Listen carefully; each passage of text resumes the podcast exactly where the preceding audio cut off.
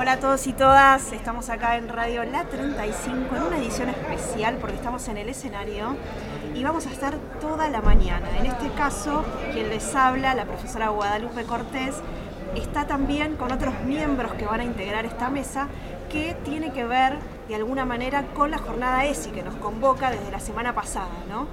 Bueno, ¿quiénes están presentes acá? Hola, soy Lucas Leonel de la Peña, eh, soy de sexto segunda computación y bueno, somos del colegio La 35, ingeniero Eduardo La China. Eh, acá me acompaña la profe. Hola, ¿cómo andan? Yo soy Victoria Forastiere, soy profe de Geografía de la Escuela Técnica 35 y también me acompaña acá. Eh, hola, soy Natalia Añari de Quinta Tercera de Automotor, estudiante también de la 35. Bueno, estamos en una mesa especial, para un día especial, porque es nuestra primera transmisión, así en, en vivo, toda la mañana, a full, ¿no? con todas las actividades. Con nervios, por supuesto, pero bueno, es normal. Vamos a, a tener varias actividades y varios programas en el día de hoy. Va a estar presentando el programa de Café Latina, el programa de Mercurio Retrógrado, pero bueno, ahora en esta mesa es la mesa que se dedica a hablar de la ESI, ¿no? ¿Qué Tan es esto? Es una ley. Una ley, una ley y como ley tiene que ser cumplida, es un derecho también, una obligación para las escuelas y un derecho para los estudiantes, eh, que tiene un montón de, artículos y entre ellos esta obli- obligatoriedad de tres jornadas ESIS obligatorias a lo largo del año, pero además también que se trabajen estos temas en forma transversal en todas las materias y teniendo en cuenta también los intereses de, de los estudiantes, de los y las estudiantes. Tal cual, como ejes está la valoración de la afectividad, el cuidado del cuerpo, el respeto a la diversidad, los derechos y el reconocimiento de la perspectiva de género. ¿no? A mí me parecía interesante que el otro día un compañero había nombrado, que está por acá, que la 35 con los recursos que tenía daba muy buenas jornadas ESI. Me pareció como muy interesante esa apreciación que tenían los chicos, ¿no? Y acá que tenemos estudiantes, por ahí estaría bueno preguntarles. ¿Qué opinan? Eh, bueno, hace, yo creo que la última jornada ESI que tuve, eh, obviamente siempre hay como distintas dificultades porque a veces justo ese día no tenés clases o hay alguna que otra contratiempo, por así decirlo. Pero sí me acuerdo que tuve la jornada ESI con Salgado, un profesor de física, y fue bastante gracioso. Eh, cabe aclarar que la ley, o sea, siempre que es la jornada, cae con el profesor que esté. O sea, Claro. todos tienen, sea el profesor que sea matemática, física, química, te tienen que dar la jornada ese. Esa vez me acuerdo que habíamos visto algo sobre violencia de género y de roles de género. Fue justo un artículo, estaba bastante bueno. eh, hablaba un poco de cómo, nada, machismo y todas esas cosas que estaba bastante bueno hablarlo y también se hizo una puesta en común, así que me pareció bastante interesante. Yo este año no tuve jornada, pero en los años anteriores también estuvo bastante copado, más que nada por las preguntas, te puedes sacar dudas y todo, y los profesores está copado de que, como él dice, es con la materia que te toque. Entonces no es siempre per- profesor que quiera hacerlo y tal vez lo tiene que hacer y está bueno hablar con alguien que no, no le gusta, pero viste, le tiene que salir a hablar de ese tema. Pero este año tengo con la profesora Daniela Martínez eh, de lengua, que nos, no son clases de sí, pero todas las clases hablamos un poquito del tema, que es el amor, ahora vamos a ir por el tema violencia de género. Y está muy copado porque como que hablar esas cosas que no hablas con nadie en la secundaria es bastante copado. Y yo creo que esos son uno de los desafíos de la ICI, por más de que existan las jornadas, es también empezar a hacerlo un contenido más del día a día, ¿no? Poder trabajar historia y poder ver ese contenido atravesando la historia, más allá de un día específico en el que se habla solamente de ese tema. Y ese es uno de los desafíos más grandes que tiene. Y creo que otro de los desafíos es salir un poco de, de ese eje biologicista de, bueno, ¿qué, qué es la ESI? Es solo métodos anticonceptivos o ITS y ver que hay un montón o un abanico de temas eh, mucho más cotidianos eh, que por ahí a veces se dejan de lado, ¿no? Tal cual. Y como es transversal a las materias, está bueno que se pueda integrar, como decía acá Natalie, ¿no? que uno lo puede hacer en una actividad que la llevas a cabo todo el año, que en realidad no es esto de la jornada. Que quizás eso empezó para dar un puntapié, ¿no? Cuando sale la ley, fue muy revolucionaria, también está bueno decir que se cumplen todos los niveles educativos. En jardín está la ley, también en primaria, en secundaria y en terciarios, ¿no? De manera que cada, cada alumno, cada alumna de esos niveles puede tener acceso a estos materiales, a las jornadas, etcétera, ¿no? Y después también por ahí mencionar, para los que no saben, que está el rol de referente sí, que eso es una resolución, la 144, que sale en el 2012, que hace que eh, haya en escuelas ¿no? referentes determinados que pueden ir rotando, que a veces son del equipo directivo, del DOE, profesores, ¿no? que está bueno porque quiere decir que si existen esos referentes, los chicos y las chicas se pueden acercar a esas personas. Sí, sí, que además están recibiendo capacitación constante, o sea que todos los años también se participan en capacitaciones desde el Ministerio eh, para formarse, para aprender a hacer los talleres, para eh, armar alguna actividad, no solamente para los estudiantes, sino también para otros profesores. Entonces también está bueno eh, eso que se está creando y que hace poquito, hace unos pocos años, recién se estaba empezando a hacer. Así que eso está bueno como una nueva movilidad que se está armando en las escuelas. Tal cual, tal cual. Y por lo que ustedes me han contado, quieren hablar, quieren hablar de temas relacionados con la actualidad. Sé que estuvieron viendo una película, yo no la vi, yo, no la vi. Yo fui el fin de semana, secuestré a mis sobrinos, porque me daba cosa ir yo sola. Claro. Entonces dije como, bueno, llego, llego una excusa. Claro, voy con estos niños que me pidieron un montón ir. Y el sábado fui a ver la de Buzz Lightyear, que no sé bien cómo es el nombre, Buzz Lightyear la película. Sí, creo que está bien. O sea, fíjense que ni miré eso, yo solo quería ir a ver el beso, el, polémico beso de la película que a mí la verdad me dejó gusto a poco igual. Igual tengo que contémosle a la gente que nos está escuchando del otro lado, que tal vez no conozca, porque yo no tengo Twitter, entonces hubo todo un, escándalo en los medios. Igual apareció en todos lados, no solamente en Twitter. O sea, yo literalmente no entendía nada de la nada, hablaban del beso, de la película, claro. Eso, no la vi todavía. No, yo tampoco. Eh, bueno, hace poco se hizo o sea, como un fenómeno, un boom social porque en esta película hubo un beso entre dos mujeres. Dos mujeres, sí. entre dos mujeres, una que era una protagonista y después la pareja que no aparece casi nada, solamente para dar el beso y ya. Eh, pero bueno, si estamos hablando de la industria de Disney, que ya nos tiene bastante acostumbrados a Blancanieves, la Cenicienta, ¿no? De repente que aparezca esta imagen hizo como un boom, generó polémica, mucha gente que, ay, yo no voy a llevar a mi hijo a ver esto eh, y demás, y muchos otros que al contrario, que quisieron llevar a sus hijos o a sus hijas para, para que puedan ver esos temas y ver qué, qué cuestiones, qué preguntas salían. Eh, yo en mi caso llevé a mis sobrinos y la verdad que como me quedé esperando a ver si me preguntaban algo y no, o sea, estaban re contentos con el gato porque hay un gato que habla Maron al gato. Eh, y ese beso como que quedó ahí, ¿no? Y un adulto como que estaba todos esperando a ver, mira si me pregunta algo. El problema era más de los adultos que de los nenes. tal cual. Por ahí estaría bueno preguntarle a nuestra audiencia que está en Twitch. ¿no? Si ahí tenemos a alguien que, puede decir, claro, por ahí hay comentarios, ¿no? Que podemos escuchar. Y ¿saben lo que creo que tendríamos que hacer en algún momento? Yo sé que es espontáneo esto lo voy a decir, pero avisar, ¿no? Porque hay chicos que por ahí ahora los profes los dejan conectarse desde el celular y nos pueden escuchar. Y está, está bueno porque estamos en una semana que tiene que ver con la jornada, ¿no? Entonces por ahí desde las aulas nos pueden escuchar, eso después lo podemos gestionar, avisar, ¿no? Estaría buenísimo. Que, se prendan de alguna manera la radio, ¿no? Así tenemos ahí los comentarios de, de los chicos y las chicas. Si alguien está en Twitch y nos quiere contar si vio la película, bienvenido sea. Sí, igual yo con la película tengo como, me generó, si bien está buenísimo esto, celebro que se estén trabajando estos temas, decía recién, me, generó como gusto a poco porque fue un beso muy rápido, el personaje es bastante andrógino, entonces en realidad es como que deja ahí a la a que cada uno sepa si eh, es una chica, es un chico, es no binario, como no también e, esas cuestiones eh, que es como se la jugó Disney, pero no tanto, es un comienzo, pero todavía falta. Y vos ahí me contabas un poco de otras series que por ahí se la juegan un poco más. Sí, eh, ayer estuve viendo y no sé mucho, no me puse a investigar tampoco porque estaba medio estudiando con otras cosas, pero vi que por ejemplo, no sé, ¿cómo se llama? la película? Eh, Grandes Héroes. Bueno, de esa película hay un personaje que es B-Max, que es como un robotito. Y ahora hicieron una serie respecto a ese robotito y cómo ayudaba a una, a una, sí, una chica. A una chica. Entonces, eh, algo que me pareció bueno, mm, medio básico también, como decías vos, como que es un primer acercamiento, pero que estaba bueno porque, por ejemplo, mostraban la historia de dos chicos que estaban medio ahí enamorados y que no sé qué. O sea, dos chicos, un chico y otro chico. Entonces estaba bueno porque ahí estaba Bimax y se hacía todo como un ambiente muy como lindo, muy tierno y eran dos chicos que estaban ahí tirándose un poco de onda y a ver si salen, si no salen. Y al final, bueno, sale. Sale. Nos contaste ya al final. Ahora no lo puedo ver. No. No, pero sí, lo, lo que tiene de bueno es esto de empezar a naturalizar, ¿no? Que, que eso sí me gusta a mí, de por ahí la película de Baile Lightyear, eso de la naturalización de esos temas, como que no se centran específicamente en, ah, bueno, es una pareja homosexual.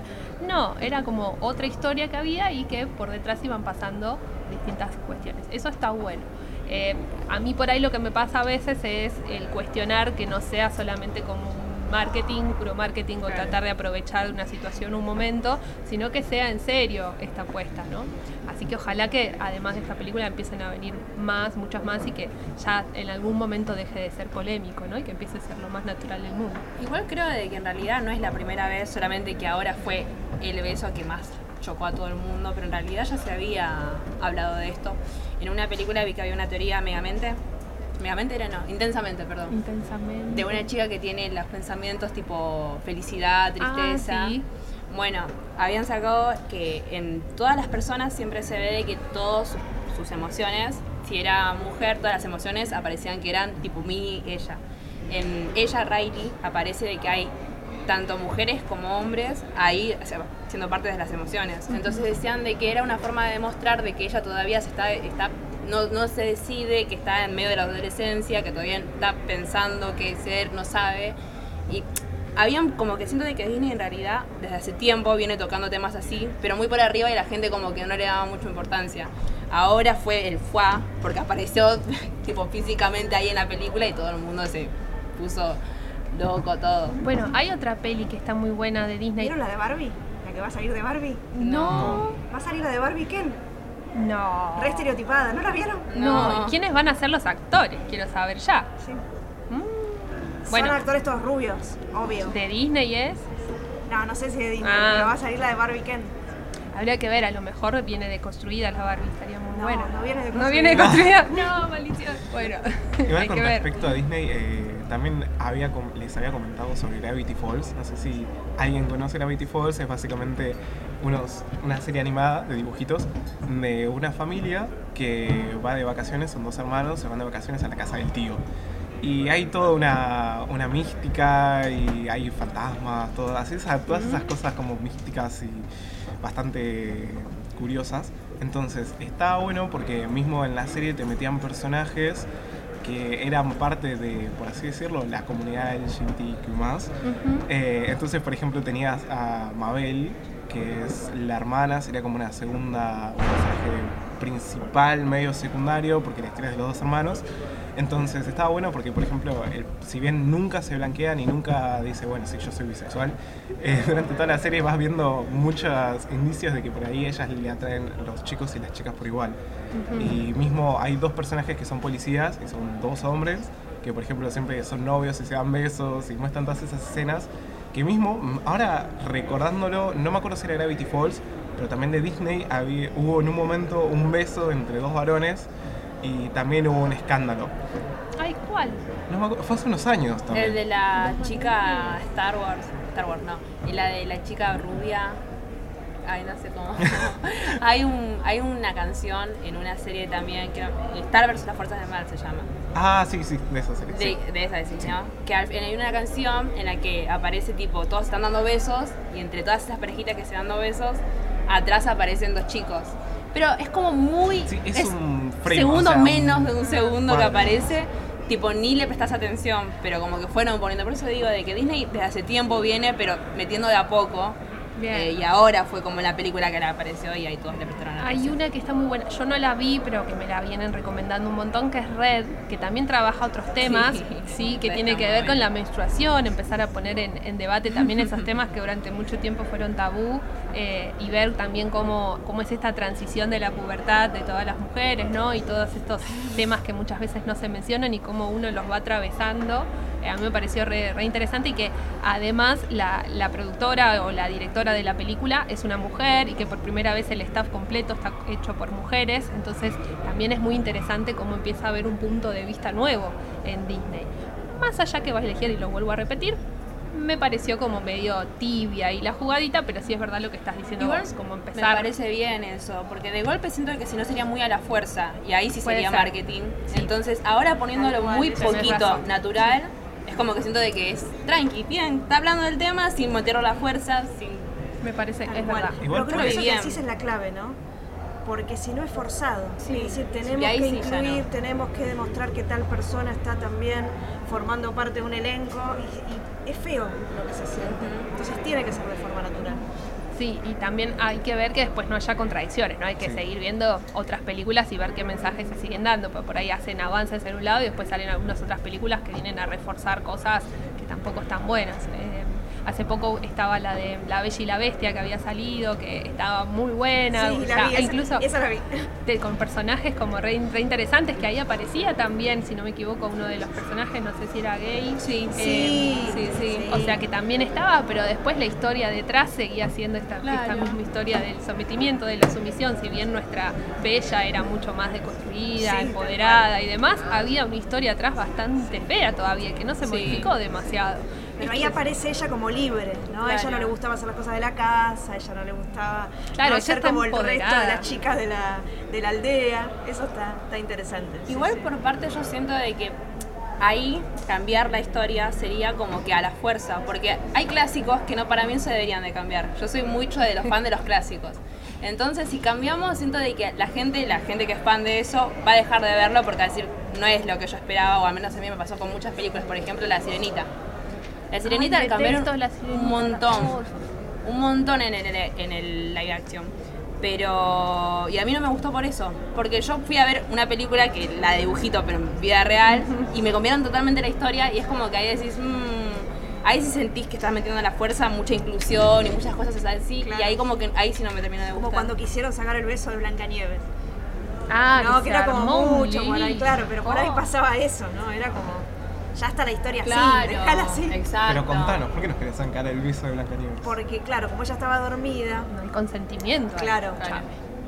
claro, Ah. pasaba eso, la besaban cuando ella estaba dormida sin consentimiento, entonces querían como sacar esa escena. Lo que pasa es que es una película que cuenta hace 50 años. Claro. Sí, pero si uno piensa, los personajes eran una menor de edad, la pobre. Sí, no, era todo. Claro, en realidad, o sea, en 14, buscas en Google y 16 era horrible años. El príncipe treinta y pico, y vos decís, wow, y, No, ella sí, dormida sí. y él la besa, y es como muy, muy raro esto. está pasando? ¿Qué está Claro. pasando acá? Bueno, y la sirenita me pasa lo mismo, ¿no? Esto de dejar Ay, la sí. voz, Ay, dejar me parece todo terrible la sirenita. para irte con un tipo que en realidad la historia real, pobre sirenita, se muere ahogada. Ay, Ay, perdón, sí, si la sí. querían no. buscar. Sí, sí, sí. No Es un cuento de Andersen. es muy triste. Sí. Todas las historias en realidad dicen que Blancanieves, Sirenita, La Bella y la Bestia, todas las historias, en realidad la verdadera historia no es muy linda, No. termina siempre muy mal. hermanos.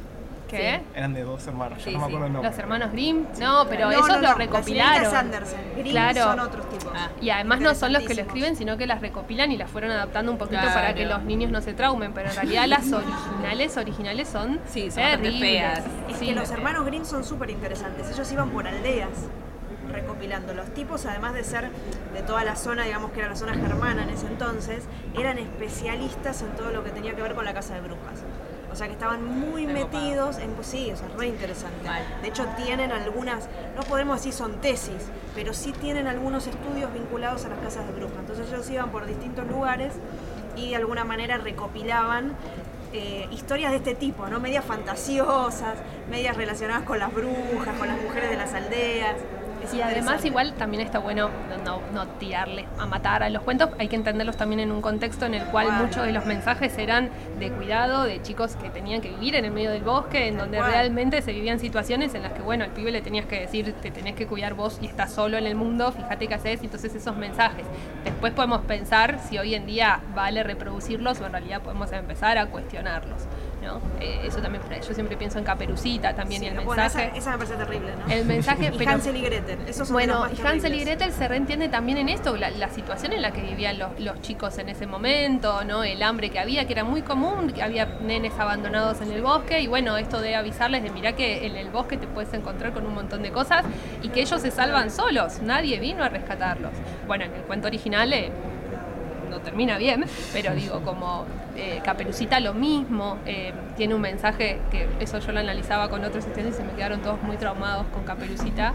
De, de la, la idea de la menstruación, que tiene la caperucita roja, que tiene que ver con, bueno, cuando las mujeres se desarrollan y que ya eh, pueden quedar embarazadas y entonces se tienen que estar cuidando del lobo que no se las coma. Ah, nunca lo había visto, sí. Bueno, yo creo que después de eso se quedan como, wow, ¿en serio quería decir eso? Y claro, era un mensaje desde ahí. También era terrible porque cuando uno lee Caperucita, vos decís, bueno, la culpa la tuvo Caperucita porque no hizo caso a la madre. Y en realidad es esto de culpabilizar a la víctima en vez de pensar, che, pero ¿y el lobo? ¿Qué onda? ¿No? Ahora lo podemos leer desde otra mirada, pero antes era, bueno, cuidar a la mujer eh, y que si pasaba algo, bueno, querida, vos hiciste cualquier cosa. ¿no? Como que estaba en ese momento. Qué mensaje tan fuerte. Sí, y ahora lo Qué podemos ver. Nunca lo había visto sí, así sí. yo. Hoy en día podemos decir, che, que el lobo, la verdad, la Caperucita podía haber hecho lo que quiera y nadie tendría que venir a hacerle nada, ¿no? Es nuestra mirada hoy en día. Me dicen por cucaracha que hay gente que está en Twitch, sí, que tenemos espectadores. Entonces ahí me estoy conectando de alguna manera para poder leer lo que ponen, ¿sí? Eh, por ejemplo, escriben ahí nuestra gente sobre el tema del desarrollo de la mujer, la nueva película de Pixar, ponen. Ah, la de Red, Sí. creo Sí, que es esa. Red. Estamos Sí, sí, hablando, sí. Red. Es igual, creo que yo al menos no escucho muchas opiniones de esa, pero a todo el mundo le encantó. Yo no la vi, a mí me la La recomendaron y me dijeron, no podés no verla, Es todavía no la muy vi. buena, es muy buena. Pero hay que, en el tema de desarrollo se habla, pero como que no se le hace mucha atención a eso y te- además te ha dado risa porque en un momento la madre le dice, ¿qué toallitas querés? Está sin alas, con alas finitas, etc. y te terminas riendo porque te sí, me pasa, tipo, no sé cuál. Pero está muy copada esa película y ahí siento de que lo metieron muy bien. Tipo, se habla de un tema y te da risa y sentís como que no, no es, Es a la fuerza. lo que decíamos me antes. Exactamente. decir, tipo, sí, o sea, eso me pasó cuando no sabía nada. Ay, de no, eso es muy traumático. Si me pongo a pensar es muy traumático. Las primeras veces de esos pasos, ¿no? Sí. Y hay chicas que no tienen en sus casas la posibilidad de que alguien les diga nada Exacto. acerca de eso y les pasa por primera vez y no tienen ni idea.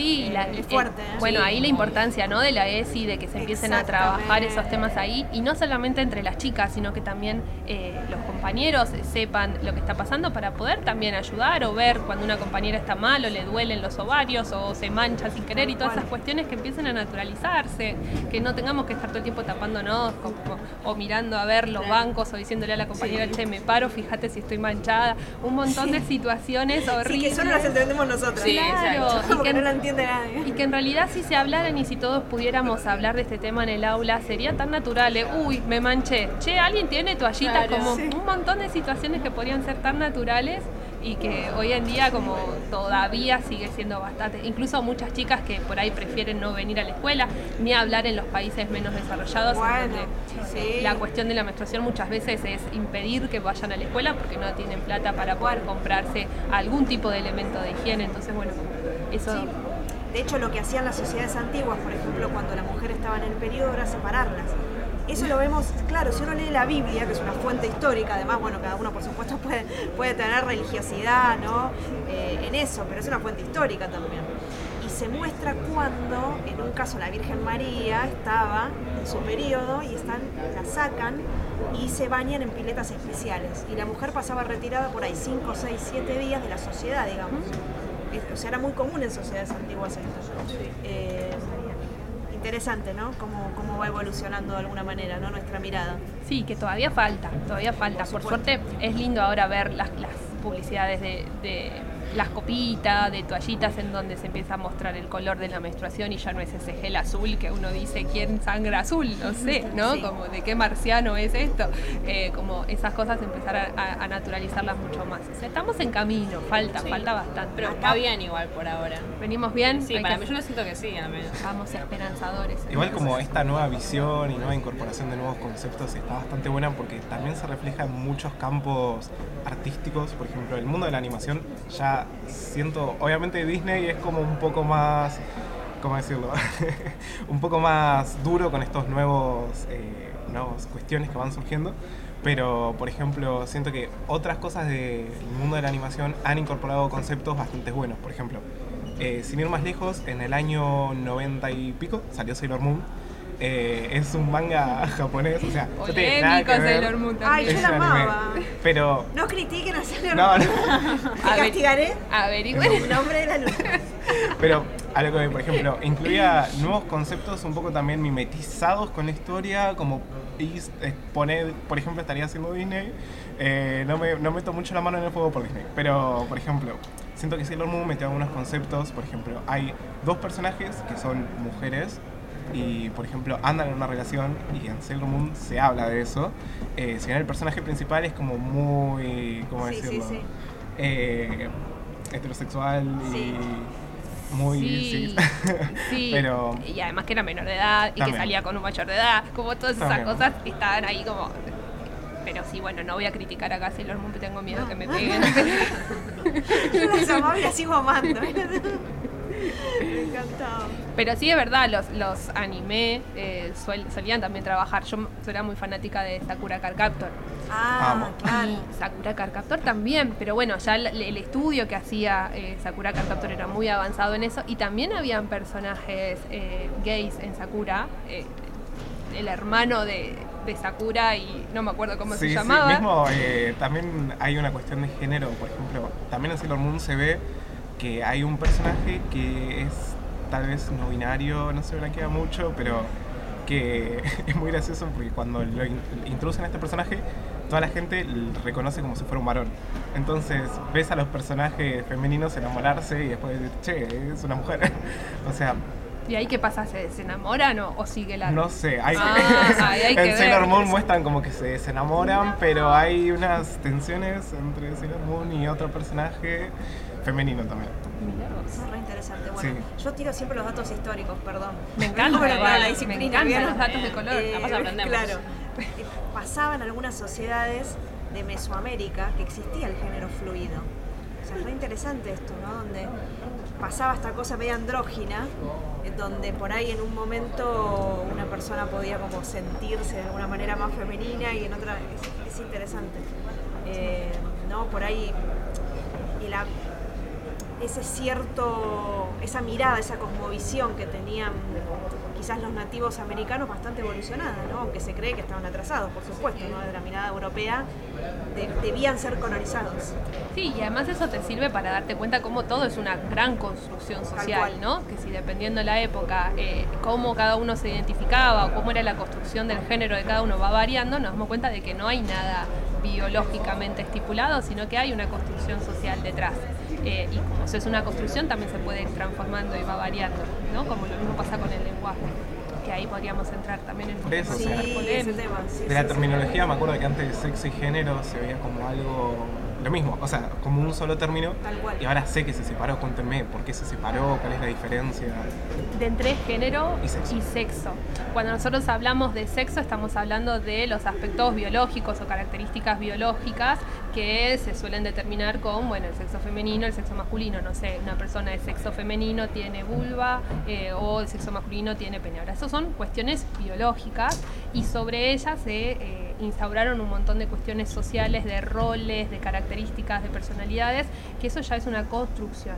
Y a ese se le llama el género, ¿sí? es decir, todas las características que la sociedad impone a una persona por su sexo que ahí se suma después otro concepto que tiene que ver con la identidad de género, porque uno puede identificarse con eso que la sociedad impone, con ese género, y puede pasar que no, que te identifiques con otro o que no te identifiques con ninguno.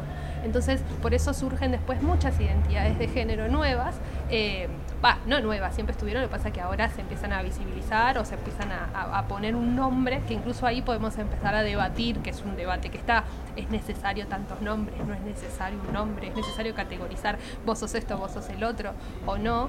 eh, que bueno, ahí también está la cuestión de por ahí a veces el nombre es necesario ponerlo para poder defender determinados derechos. Si no sabemos que existe, ¿cómo lo, cómo lo defendemos? Eh, y ahí entonces tenemos personas trans, que serían aquellas personas que no se identifican con el género eh, impuesto socialmente.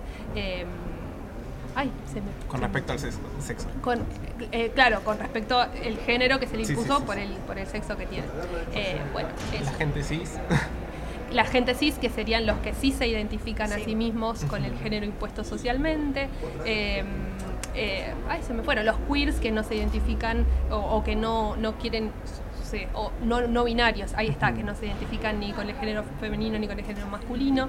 Eh, y ahí también está la cuestión del lenguaje, ¿no? Si no se identificas de una manera o de la otra, cómo uno se ¿Cómo te dirige hacia esa persona. ¿no? Porque siempre hay que identificarse. ¿Cómo te vista- sobre todo en la sociedad occidental, ¿no? Siempre hay que tener un rol, siempre hay que identificarse, siempre hay que estar definido de alguna manera. Claro, y después cómo se dirigen hacia vos. Entonces ahí también es importante el cómo te voy a llamar y todo eso, que bueno, ahora en la Ciudad Autónoma de Buenos Aires está como este debate, más que nada en las escuelas, Sí, de si se tiene que, si se permite o no el, el lenguaje inclusivo, y si realmente es posible prohibir o no prohibir ese lenguaje, ¿no? Como que también eso eh, es como para polemizar un poco. Tal cual. Sí, sí, sí. Igual la problemática con respecto a los pronombres y todo eso, siento que por lo menos en lo que estamos acá en el lenguaje español, siento que está un poco atrasado. Sé que estas ondas más anglosajonas, no solo Estados Unidos, sino de- más de la habla inglesa, hay un, todo un tema de preguntar, bueno, ¿cuáles son tus pronombres? O sea, ¿cómo, te, cómo a vos te ¿Cómo voy a me tratar? a vos? Exacto. Claro. Y está bueno porque, por ejemplo, ellos eh, en general para un género más fluido eh, suelen usar they, them, que es, Sí. suele ser como... Sería, ell- en el español ya tiene género, Sí, pero... claro, es ellos, ellas. Exacto, pero en inglés es un ellos, ellas que no tiene género. Entonces está bueno porque, por ejemplo, a mí me aparece en TikTok muy seguido una persona que va preguntando por la calle, eh, bueno, ¿cuáles, cu- ¿cuáles son tus pronombres? Y suelen hablar un poco de, bueno, ¿y por qué te identificas así? Y un poco de la historia. Está bastante bueno escuchar un poco de las distintas opiniones. Bueno, ahora se usaba mucho en Instagram, yo un montón de gente que, que- sigo, que está metida en el tema, suele eh, incluso aclarar cuál es el pronombre que quiere, si está el nombre del Instagram y después entre paréntesis ella, él, eh, ella o, o- o- o no binario, cualquiera de las dos. O sea, también está bueno empezar a hacernos como esa, más que nada también en el aula, ¿no? Yo lo pienso como profesora que muchas veces, eh, a veces visualmente uno puede identificar con un género u otro, pero puede pasar que incluso aunque visualmente se identifique, quiere que se lo diga con otro nombre. Entonces empezar a hacer una costumbre esto de cómo querés que me dirija o esperar a que la persona lo diga, eh, empieza a ser una nueva forma de respetarnos mutuamente, ¿no? Y no dar por sentada cosas. Tal cual. Sí, sí, sí. Por ahí podemos ir cerrando, ¿no? Este bloque. Dale. poner un rapidísimo. tema, tenemos ahí preparados unos temas para escuchar y después vamos a tener otros compañeros también que van a hablar. Hoy tenemos un día muy cargado, tenemos una programación, una programación, Hermoso. mucho trabajo, mucho trabajo y yo la verdad quiero agradecer. Voy a decir esto. Momento emotivo, lloraba. Violines. claro, lloraba. Eh, agradecer todo lo que se hizo. O sea, agradecernos de última a nosotros mismos, a ustedes, ¿no? Como eh, al espacio que se brindó también, siempre la escuela acompañando. Me parece que son cosas interesantes también para, para decir en un primer bloque, ¿no? Como en un primer cierre. Eh, tenemos esto no solo porque hay gente trabajadora, eh, que son alumnos, que son profes, que son referentes digitales, que son autoridades, sino también porque la escuela permite esto, ¿no? La escuela pública es esto, en definitiva, es crear estos lazos. Entonces está bueno por ahí irnos con esa, ¿no? Y, y- y poder aprovechar estos espacios y defenderlos una vez que se construyen y hacerlos crecer más, más y más, me parece que, que- que está muy bueno. Y con la ESI me parece que es exactamente igual. Hasta Defender el que Gran Rex no existe. paramos. Vamos, vamos. Cerramos entonces. Sigan escuchando.